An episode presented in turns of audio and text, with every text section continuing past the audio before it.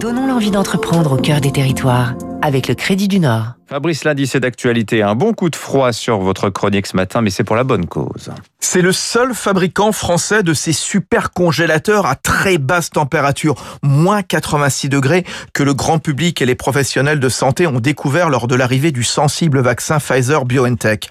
Une armoire d'un mètre sur deux, d'une capacité de 1000 litres, que le lyonnais Froid Labo a dû produire en grande quantité dans le Rhône et son usine roumaine de Pitești.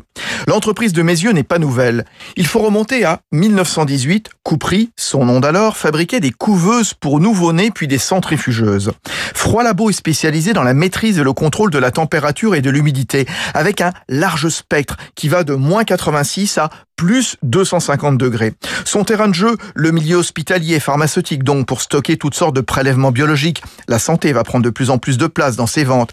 L'agroalimentaire, l'industrie. Froid Labo leur permet de tester des échantillons en les soumettant à de fortes variations de température. Tony Grandménil, son directeur général adjoint. Un exemple très simple, c'est qu'un avion, bah, quand il décolle, c'est à peu près euh, plus 20 degrés, et quand il est en l'air, il fait à peu près moins 50 degrés. Donc euh, notre objectif, c'est d'aller tester des composants, donc principalement électroniques, dans le monde de l'aéronautique, euh, à ces, ces, brutales variations de température.